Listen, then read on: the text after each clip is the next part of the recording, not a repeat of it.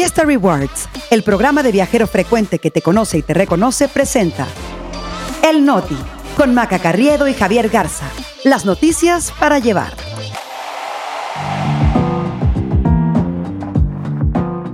Es miércoles 20 de diciembre, yo soy Maca Carriedo. Yo soy Javier Garza, este es El Noti. Y nosotros, aquí estamos. Expriistas se suman a la campaña de Claudia Sheinbaum. Pirola, la nueva variante de COVID-19 no es letal, dicen autoridades. Volcán nos regala una erupción de Navidad en Islandia. El Noti. Noticias para llevar. Javier Garza, queridos podescuchas, llegamos ya a la mitad de la semana. Somos unos verdaderos eh, guerreros y hemos aguantado todos los festejos que hemos tenido agendados. Y hemos ido sin falta a uno solo de ellos. Javi, ya falta poco, hay que seguir aguantando y yendo a la fiesta. Maca, buenos días. Sí, la verdad es que eh, no es difícil compaginar la fiesta con el Noti, porque pues aquí en 20 minutos nos despachamos con todas las noticias, ya saben, para que luego no los agarren en curva en la posada con eh, las últimas noticias. Nada más les pedimos, por supuesto, las cinco estrellitas. Exactamente, es lo único que, que, pedimos. Y vámonos con la información porque se andan peleando en el frente opositor, donde la candidata Xochil Gálvez, pues no ha podido ir más allá de su historia personal a construir una campaña de propuesta que dé una respuesta, pues a por qué habría que votar por ella más allá de que no es Claudia Sheinbaum. Y si esto, pues no fuera suficiente, también tiene que apagar algunos fuegos amigos. Sí, la última bronca la trae ahora con el exgobernador de Michoacán, Silvano Aureoles, que viene del PRD, y le habían encargado una coordinación pero ya se bajó porque dice que la propia candidata lo descalificaba en reuniones, así que mejor dijo, ahí se ven. Ahora, nadie, la, verdad es que nadie necesita a Silvano Aureoles en su, en su equipo, pero habló la jefa de oficina de Xochitl, que es la senadora Kenia López Rabadán, le respondió a Silvano diciéndole que no era cierto que la candidata hablara mal de él, y no es que Xochitl, la verdad, o sea, como se los digo, a nadie le hace falta Silvano, no es que Xochitl vaya a extrañar muchísimo a Silvano, pero es ese episodio, pues sí deja ver, ¿no? Como pues excelente ambiente laboral, o sea, un malestar ahí dentro del equipo de la candidata, eh, sobre todo entre los que vienen del PRI y del PRD, que la neta, no son nada cercanos a ella, Javi. Y sí es un impulso natural, obviamente, que un candidato busque a quienes son sus personajes más cercanos y se rodee de ellos, pero cuando estás en una alianza, pues digamos que se impone a lo mejor ser más inclusivo. Xochitl sigue sumando cuates a la campaña, ahora con Juan Hernández, que fue eh, un eh, compañero de ella en el equipo de Vicente Fox, allá en el 2000 Fox le encargó a Hernández una oficina de mexicanos en el exterior y la estrategia de atención a migrantes, pero esa oficina terminó siendo como el Espíritu Santo, ¿no? Que sabíamos que existía, pero no se podía ver. Exactamente, justo, justo así. Este, ahora, eh, yo no sé si ese es un síntoma de que Xochitl pues no tienen quien apoyarse, eh, ¿no? Este, pues en que su equipo haya creado una vocera con inteligencia artificial también es eso, este pues, pues no sé qué pensar, Javi. Es como una doble de la candidata que se llama Xochitl, es totalmente virtual, pero pues ¿será eso lo que los mensajes en la precampaña eh, se necesitan? ¿Será que Xochitl de plano le tiene más confianza a un robot que a su gente? ¿O será que mejor dijo, yo dejo de grabar? Prográmenlo con los mensajes que yo quiero y yo me voy a chambear. Pero eso también indica pues que Xochitl no tiene alrededor a gente presentable, ¿no? Que pueda salir a medios de comunicación a hablar en nombre de la campaña. Si el sustituto que se encontraron es eh, una imagen virtual de la propia candidata. Vamos a ver cómo le funciona. Por supuesto, también es un reto para el INE, ver cómo se regulan ahora esas realidades virtuales que te puede crear la inteligencia artificial. Por otra parte, el frente opositor sigue sangrando. Ahora se da el caso de expriistas, expriistas que tuvieron su momento de gloria en el sexenio de Enrique Peña Nieto. Fíjate qué ironía, y que ahora anuncian su apoyo a Claudia Sheinbaum.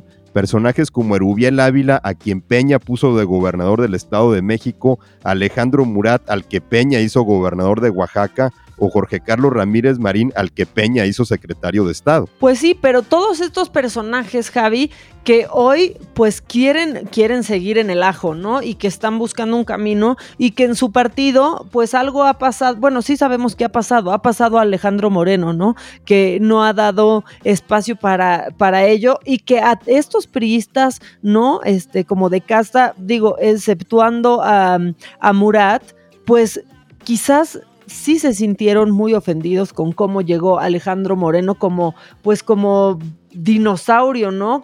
como T-Rex, justo a acabar con, con, todo. Ahora, la verdad es que todo esto se refleja en la última encuesta de Mitowski, en donde pone a Sheinbaum doblando, eh, pues literalmente, y también en los, en los números a Xochitl Galvez con 61% contra 31%. Y en la percepción de candidata, los que ven a Claudia bien o muy bien son 57%, y los que ven a Xochitl bien o muy bien, pues no llega ni al 40, Javier 36%. Y nada más, aquí un disclaimer, ¿eh? Aquí no reflejamos ni lo que sentimos ni lo que queremos, simplemente estamos dando los datos de una encuesta. Sí, eso es lo que dice una encuesta, pero que aparte también eh, refleja lo que han dicho otros sondeos, ¿no? Y ese es justamente el reto, el déficit que tiene que remontar Xochitl Galvez en cuanto a percepciones. Ahora nos vamos a Guanajuato, Maca, en donde la Fiscalía del Estado ajustó ayer la cifra de víctimas de la masacre en la posada de Salvatierra el fin de semana, la puso en 11 muertos en lugar de los 12 que se habían reportado originalmente, además de 14 personas heridas. Eh, este ajuste se dio después de que comprobaron que una persona había entrado a un hospital a la misma hora que otras víctimas de la posada, pero no estaba relacionada con esos hechos. ¿Qué, ¿Qué, cosa tan dura sucedió en Salvatierra? Ayer lunes comenzaron los funerales de estos jóvenes asesinados en ese lugar. El gobierno del estado eh, pues preparó un amplio dispositivo de seguridad en las distintas agencias funerarias donde fueron veladas las 11 víctimas del ataque armado eh, pues para evitar una tragedia mayor. Y también han comenzado a surgir testimonios de personas que sobrevivieron a la masacre. Uno de ellos, por ejemplo, cuenta que vio cuando entraron personas armadas, dijo que los asistentes se arrimaron a ver qué onda y cuando vieron que traían armas fue cuando empezó todo el desmadre. Así lo dijo esta persona que pidió el anonimato, también que uno de los atacantes ordenó mátenlos a todos. Hay que decir eh, que los testimonios coinciden con la versión de la Fiscalía de Guanajuato, eh, pues que un grupo quiso entrar a la posada, no, no les permiten la entrada y minutos más tarde regresan armados a disparar a diestra y siniestra. Hay que decir que en ese lugar se encontraron casi 200 casquillos ya percutidos de armas largas, Javi. ¿Qué es lo que te dice esta versión de, que es un grupo que, digamos, en, represalia porque los habían corrido, simplemente atacó la fiesta? O sea, lo que te dice de la impunidad, ¿no? De, de personas que sienten que pueden hacer eso y salirse con la suya, ¿no? Creo que eso es lo más preocupante de este, de este hecho. Para este miércoles a las 6 de la tarde se espera que familiares y amigos de las 11 personas asesinadas y de los lesionados convoquen a una protesta pacífica desde el kiosco del jardín en Salvatierra hasta la explanada del Carmen para exigir justicia para los muchachos. Y ayer también un pequeño grupo de jóvenes protestó en Palacio Nacional para exigir que se esclarezca el asesinato de estas víctimas. Uno de ellos dijo a la prensa, mi nombre es Edson Andrade y estamos en Palacio Nacional porque a los jóvenes nos están matando ya tengo que decir que tampoco lo recibió nadie en Palacio Nacional o entendemos que así es la cosa ya, Javi. No, por supuesto. Lo que pasa es que ya sabemos que en Palacio Nacional simplemente estigmatizar a las víctimas es lo que le sale más fácil. Ahora, también hay que recordar que estos no son casos aislados, eh, Maca. Está, por ejemplo, la investigación México está destruyendo el futuro del portal Animal Político que... Eh, vio las cifras de asesinatos en los últimos seis años y concluye que más de 480 mil niños, niñas, adolescentes y jóvenes de hasta 29 años han sido víctimas de la violencia del país ya sea como víctimas de asesinato o de otras agresiones o como posibles responsables de delitos vinculados al crimen organizado. Así el tema de, seguridad, ahora vamos a hablar de esto porque seguramente se acuerdan de una cosa llamada COVID. Hace muchísimo que no hablamos de eso, pero ahí sigue dando lata. Eh, seguramente estarán escuchando de más casos eh, por estas fechas. Bueno, pues es que se ha detectado una nueva variante que uno pensaría que ya no eh, se llama con letras del alfabeto griego como alfa o delta, ni con letras y números como BA 2.86 o eje.5, sino que ahora le pusieron el apodo de tu amigo de la secu, Javi, porque pues ya llegó la pirola. La verdad, eso fue lo primero que pensé cuando vi que así se llamaba esta nueva variante. O sea, ¿a quién se le ocurrió ese nombre? Eh, en realidad tiene un nombre técnico, se llama JN.1 y su nombre sí viene del alfabeto griego, porque pi es la letra que sigue a Omicron y Rho es la que sigue a pi. Así que mandaron dos letras de golpe ya se detectó el primer caso en la Ciudad de México. La variante es calificada como altamente contagiosa y capaz de transmitirse no solo por vía aérea, sino también intestinal. Así que cuidado con la pirola en el puesto de garnachas. Sí, agua si les da la pirola. Eh, esta subvariante se detectó por primera vez en Luxemburgo. Eh, es descendiente directo de Omicron, que tanta friega nos pegó en las olas de COVID del 2021. Según la OMS, en lo que va de diciembre, el 17% de los casos reportados eh, en su base de datos pues corresponden a la pirola, lo que habla pues de una transmisión rapidísima. Ahora sí ha causado algunas muertes, pero no parece ser una variante más agresiva que las anteriores, porque no hemos visto repunte en hospitalizaciones o fallecimientos y para la mayoría de las personas la inmunidad que han adquirido por vacunas o por contagios previos, pues parece ser suficiente para que esto no pase de una gripa. Pero como siempre también hay que recordar las personas con mayor vulnerabilidad como adultos mayores o que tienen ciertos padecimientos pues deben tomar más cuidado. Sí, y justo en esta, en esta época, eh, Javi, que pues con el frío eh, las defensas se pueden, ¿no? Este, pueden andarse ahí tambaleando. Y ya que tocamos este tema, bueno, ya están llegando a México las nuevas vacunas de Pfizer y Moderna. Si tienes el dinero para pagarlas, las puedes utilizar. son contra las variantes más recientes de COVID, que no son las que tenemos en México, porque aquí nomás, este, pues la vacuna cubana o la rusa.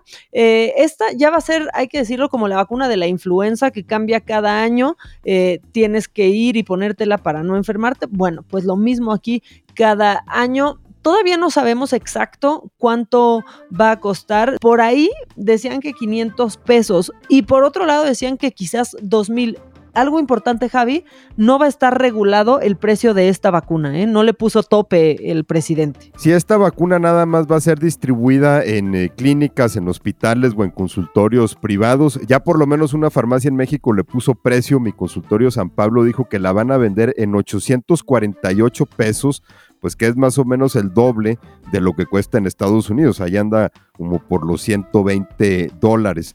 Mientras tanto, aquí sigue la vacunación con las fórmulas Sputnik y Abdala, Maca, como tú decías, pero ya sabemos que esas están hechas contra la variante original del coronavirus, la que salió justo hace cuatro años por estas fechas y que prácticamente ya ni existe. Y hablando de cosas que no existen, pues mejor ni les tocamos el tema de la vacuna patria. No, ya sí déjalo, no le eches limón a la herida, Javi. De hecho, hasta ya un volcán hizo erupción en Islandia y esa vacuna sigue sin llegar porque no es broma. Eh, un volcán allá en Islandia que dijo, ustedes creían que 2023 ya se había acabado. Pues no, hizo erupción en la isla a unos 3 kilómetros al norte de la ciudad de Grindavik. Es un área donde los residentes fueron evacuados de sus hogares desde principios de este año cuando empezaron los temblores de hecho, se hicieron cada vez más intensos y, los expertos dieron el diagnóstico de terror, que un volcán podría hacer erupción en cualquier segundo. Imagínate si a los chilangos les dicen que después de un microsismo puede venir esto, Maca. Sí, de que un volcán en insurgentes. Bueno, las autoridades eh, dijeron que la erupción no representa una amenaza para, para, la vida de los habitantes, pero dijeron que el área estaba cerrada al tráfico y sí fueron tajantes en la advertencia de que las personas no pueden acercarse, lo cual pues nosotros creemos más que obvio, ¿no? Pero no falta, no falta el que no lo piense así, por eso salen las autoridades pues a decir, a decir eso, Javi, porque no queremos que salgan en 100 mm, maneras de morir. No, de hecho miles de temblores han sido detectados en Islandia desde finales de octubre, ya eh, había causado daños en casas y carreteras, se había declarado estado de emergencia, unas 4.000 personas habían sido evacuadas, o sea, sí se habían tomado precauciones. Eh, es un caso pues que en México sería muy parecido a lo que pasó con el Paricutín, ¿no? Hace unos 80 años, en donde de repente empezó a temblar el suelo ahí en la milpa y de ahí salió un volcán. Es, increíble la historia del, del Paricutín, eh, Javi, por allá, por, por Michoacán. Ahora, las imágenes y transmisiones en vivo de la erupción que, que ha mostrado Reuters y algunos otros medios internacionales eh, son muy impresionantes, Javi. Muestran rocas fundidas ahí brotando este, de una manera pues espectacular de las fisuras en el suelo, colores amarillos, naranjas, brillantes, este, que, que siento, ¿no? O sea, pues decir que se ve increíble, pues obviamente está un poco fuera de lugar, pero es muy impresionante ver eso. Sí, bueno, a lo mejor se ve increíble si lo ves de lejecitos, ¿no? Como estamos... Desde aquí. Claro, desde aquí. Ahora, también hay que decir, las erupciones volcánicas pues no son inusuales en Islandia, pues la isla está llena de volcanes desde el siglo XIX, no ha pasado una década sin una erupción. Acuérdate que todavía hace que unos 12, eh, 13 años ese volcán que de repente empezó a aventar ceniza y paralizó los vuelos entre Europa y Norteamérica porque nadie podía cruzar por ahí. O sea, es una actividad bastante usual en aquellos lares. Lo que pasa es que es más raro que veamos un volcán como de repente nacer de la nada, ¿no? A partir de los temblores. Y bueno, Maca, mejor ya le damos a unas noticias un poco más amables para ir aterrizando el Noti. Y la verdad es que esta es la pura buena onda. No, Maca. Sí, para cerrar el noti tenemos esta nota que aliviana, que es muy bonita. Resulta que un estudio publicado en Proceedings of National Academy of Sciences afirma que los simios reconocen a miembros de su grupo, aunque lleven más de 25 años sin verse, cosa contraria a veces a los humanos, Javi. Este, si no, pues ve lo que pasa cuando te encuentras a los de la secundaria, la neta. Ya ni sabes quiénes son, quién sabe cómo los trató la vida. Pero bueno, regresando al punto, esto hace suponer a los expertos que esta especie de animales tiene la memoria social más duradera jamás documentada. Y oye, Maca, yo pensaba que era al revés, ¿no? Digo que los humanos habíamos evolucionado de los simios, entonces resulta que nosotros tenemos una peor memoria que ellos, no sé en qué momento la evolución se desvió. En este estudio también encontraron una cosa fantástica los, los investigadores, y es que los simios no solo reconocen fotos de antiguos compañeros de grupo, sino que aparte se muestran entusiasmados cuando las imágenes que ven son las de sus amigos, cosa que a nosotros a veces tampoco nos pasa. Sí, te juro que son mejores que nosotros nosotros, Javi, pero, pero por mucho.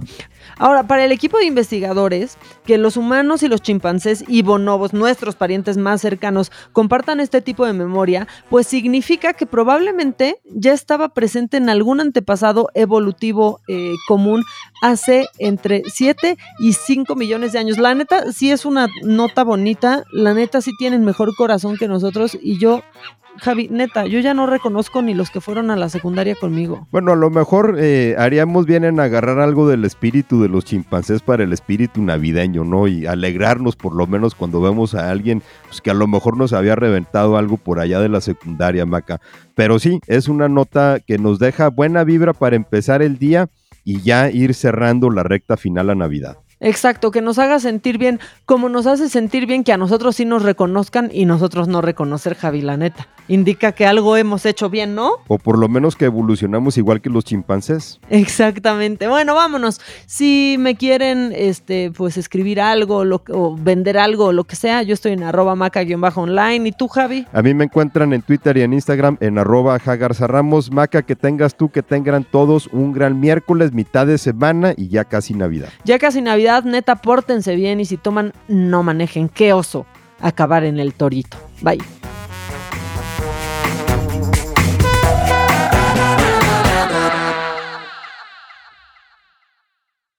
Vive experiencias exclusivas en eventos, conciertos, obras de teatro y más, gracias a Fiesta Rewards Invita. Fiesta Rewards presentó El Noti con Maca Carriedo y Javier Garza. Noticias para llevar.